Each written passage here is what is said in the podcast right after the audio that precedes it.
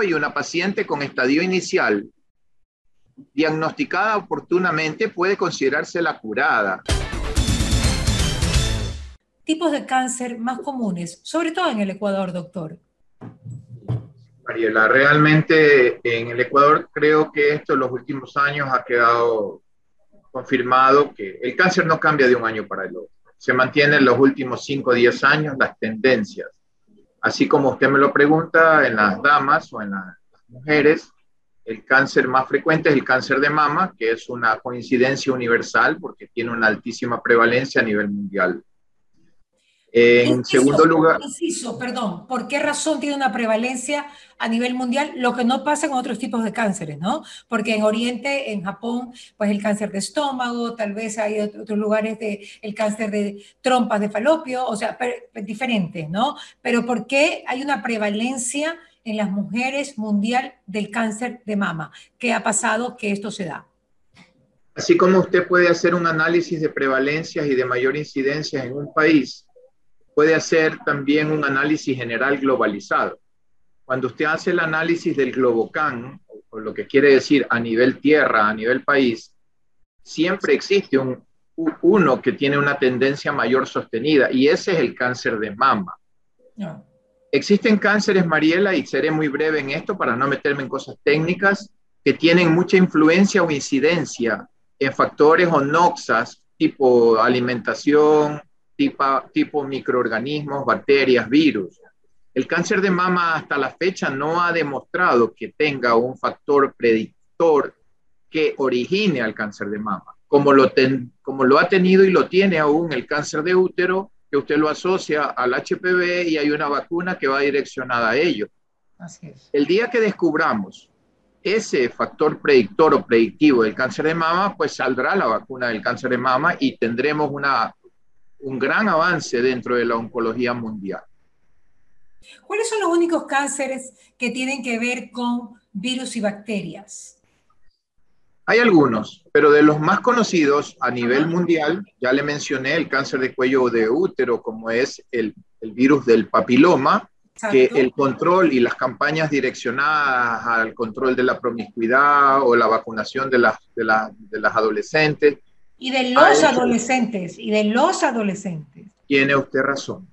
Tal vez no en igual incidencia, pero también se contaminan los, se contagian los, los jóvenes. El cáncer de hígado asociado a la hepatitis B o a la hepatitis C. Está demostrado que si bien no es que la hepatitis le produce cáncer, está claro que en la comunidad de personas que padecieron hepatitis B Luego de un tiempo largo, felizmente, pueden desarrollar insuficiencia hepática crónica o, hepatocarcinoma. Eh, existen otros como eh, eh, cánceres de la esfera ORL que tienen asociación a, virus y, otros, pero estos son los dos que tienen mayor incidencia y que están dentro de los primeros en, presentación. ¿Y el Helicobacter pylori, doctor? Excelente. Ese es otro porque una de las líneas que más eh, prevalencia alta tiene a nivel, eh, no mundial, sí mundial, pero en cierta parte del mundo. se dice que el cáncer de estómago es el, cáncer de los pobres.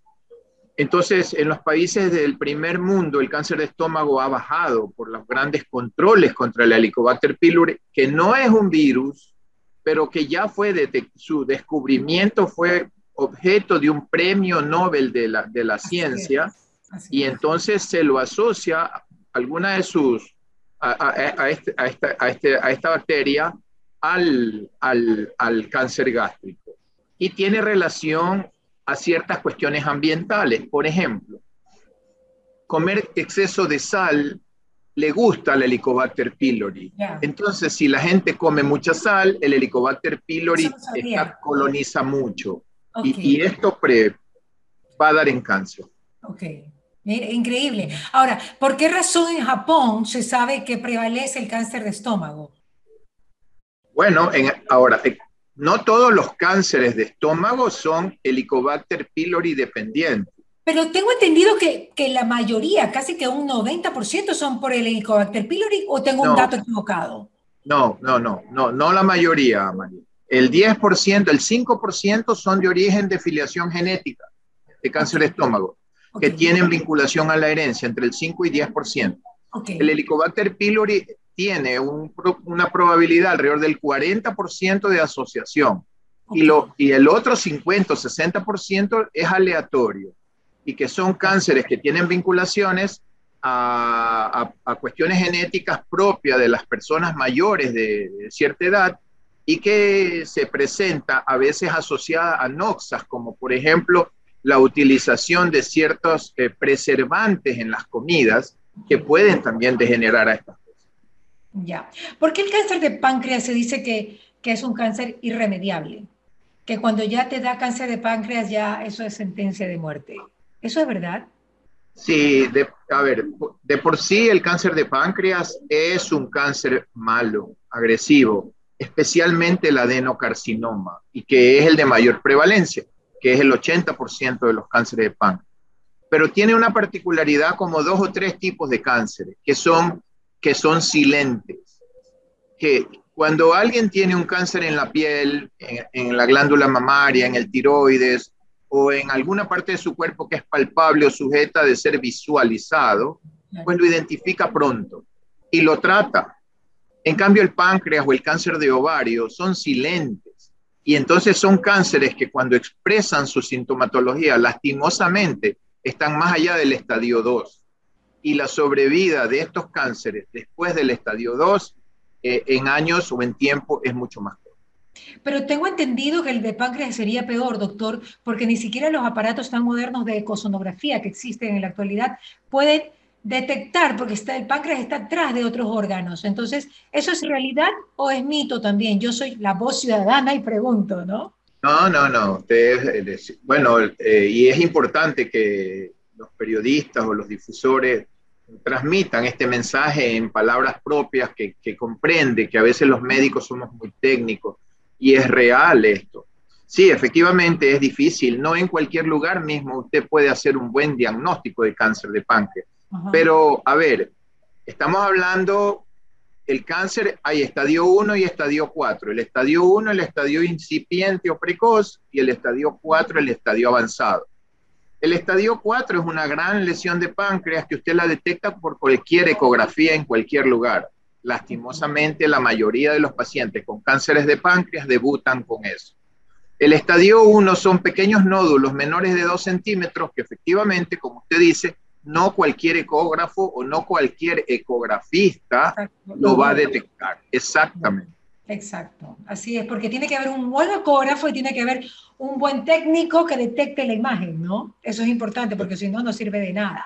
Ahora, no pasa lo mismo con los ovarios, porque los ovarios sí son fácilmente vistas, vistos con cualquier ecógrafo que, que se digne llamar ecógrafo, ¿no? Sí, sí, de acuerdo, sí, especialmente en la esfera ginecológica, pero hay un rubro no despreciable de jovencitas menores de 30 años que padecen patología quística o tumoral de ovario, felizmente la mayoría benigna, y que son detectados por estas eh, ecografías y que, eh, pero a nivel de la población general, el paciente que es asintomático no acude a hacerse una ecografía de manera espontánea. Entonces, Exacto. Entonces, ¿cuáles serían sus recomendaciones para las jovencitas que nos están escuchando? Empezar a hacerse este tipo de exámenes ginecológicos para ver qué hay también en tu aparato reproductivo, desde qué edad tenga o no tenga relaciones sexuales, o haya empezado su vida sexual activa, ¿no? Sí, de acuerdo. Eh, a ver, es difícil eh, mandar a toda la población a hacerse un screening o, pruebas de investigación. Eh, primero porque el paciente, hay que diferenciar dos grupos de pacientes. El paciente que tiene síntomas y el paciente que no tiene síntomas. El paciente que tiene síntomas está fuera de discusión de esta, de esta pregunta, porque él debe acudir a su médico general, a su médico primario, para hacer su evaluación. De los pacientes asintomáticos, tienen que ser campañas manejadas por la salud pública nacional, autoridades del Ministerio de Salud Pública, autoridades seccionales a nivel de las grandes ciudades centralizadas. Entonces, acudir a campañas como esta. Y que, claro, por ejemplo, vacunación del HPV en todas las señoritas. Eso puede ir emparejado con un rastreo de screening de ecografía.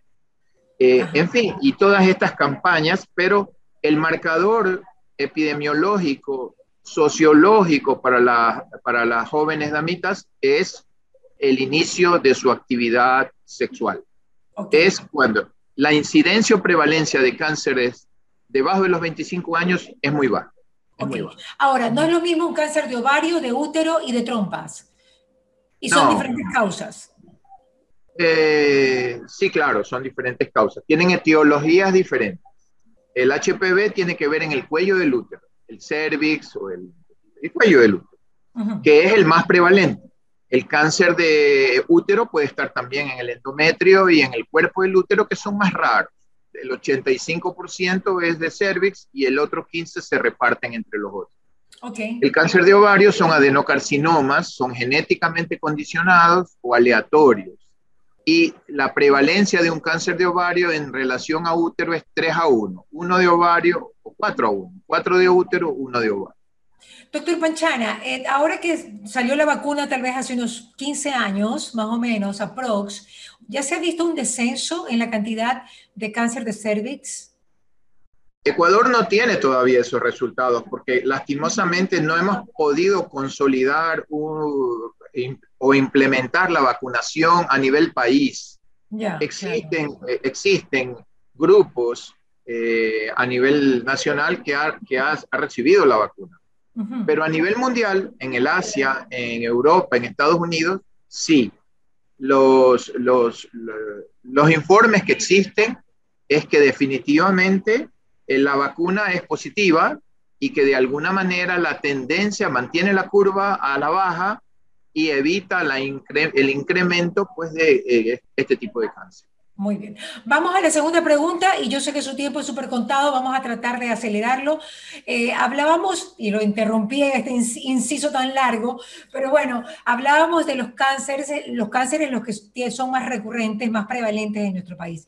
Llegamos al que las mujeres tienen el de mama como prevalencia y pues luego seguimos con otros más, que lo interrumpí, doctor, ahora sí puede continuar.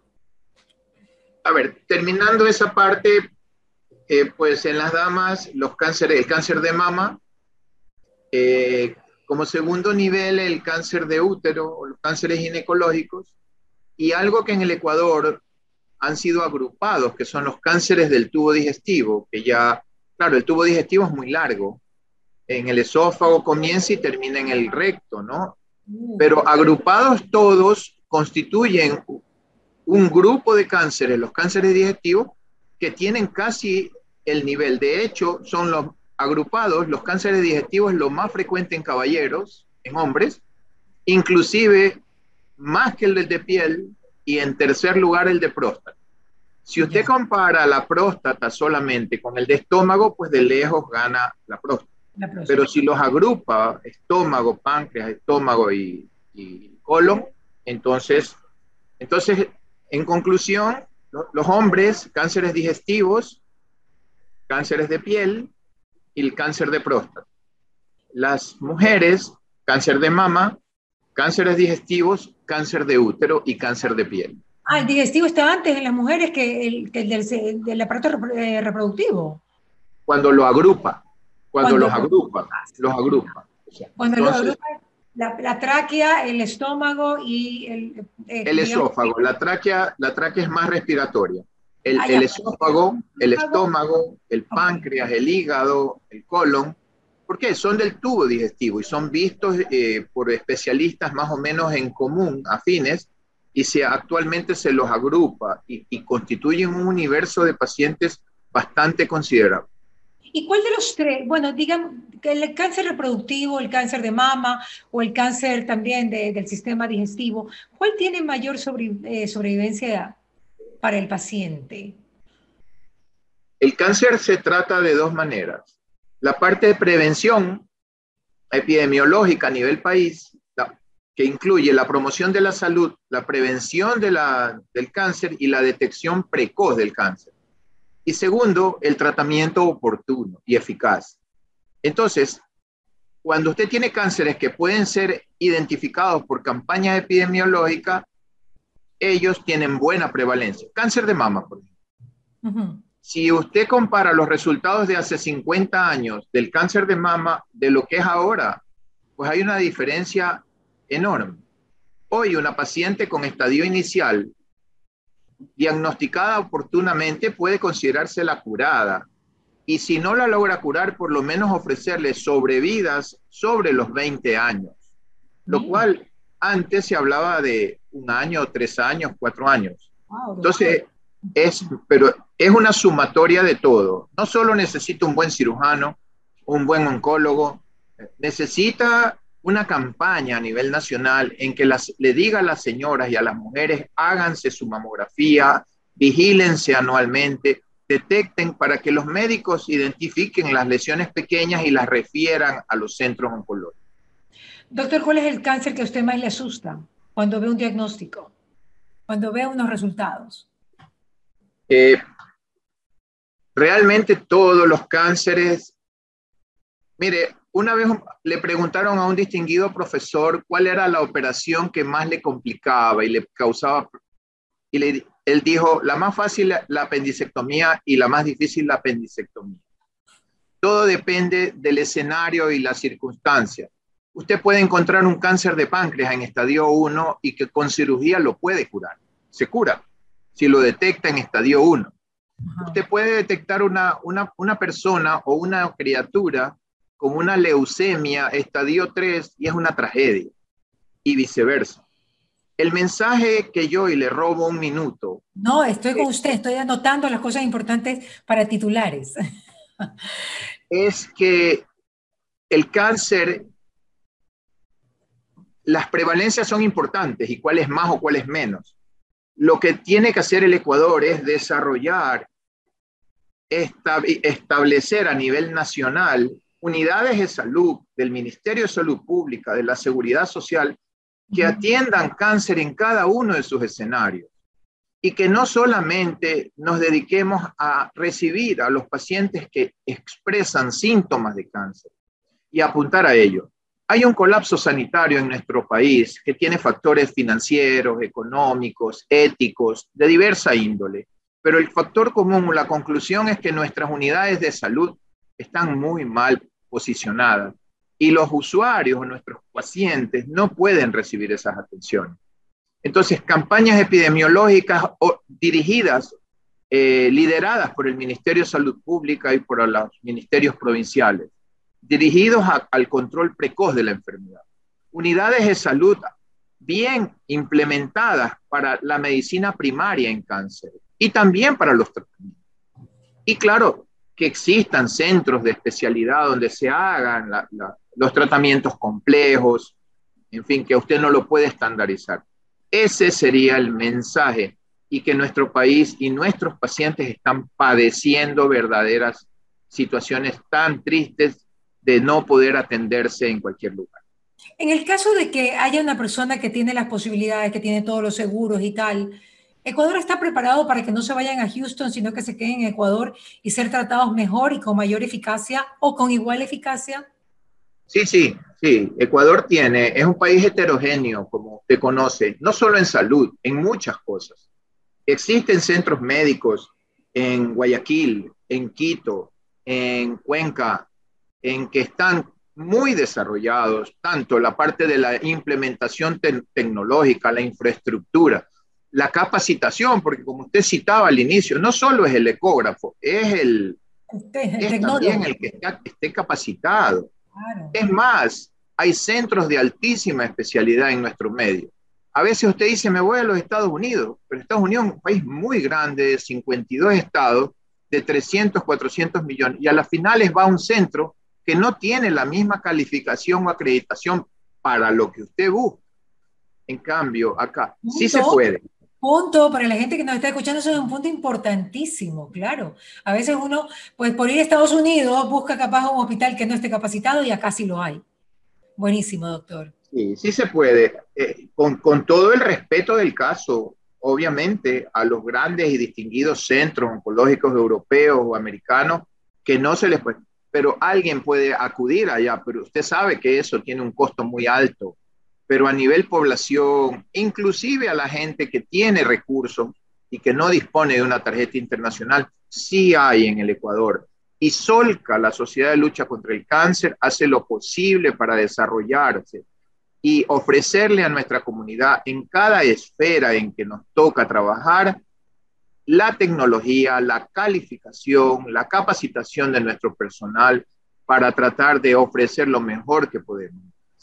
Doctor Panchana, como siempre, un gustazo poder conversar con usted. De verdad, gracias por su tiempo. Pues no me extiendo más porque sé de todo el área administrativa que usted lleva y obviamente también de todos sus pacientes. Que Dios lo bendiga muchísimo y espero verlos nuevamente.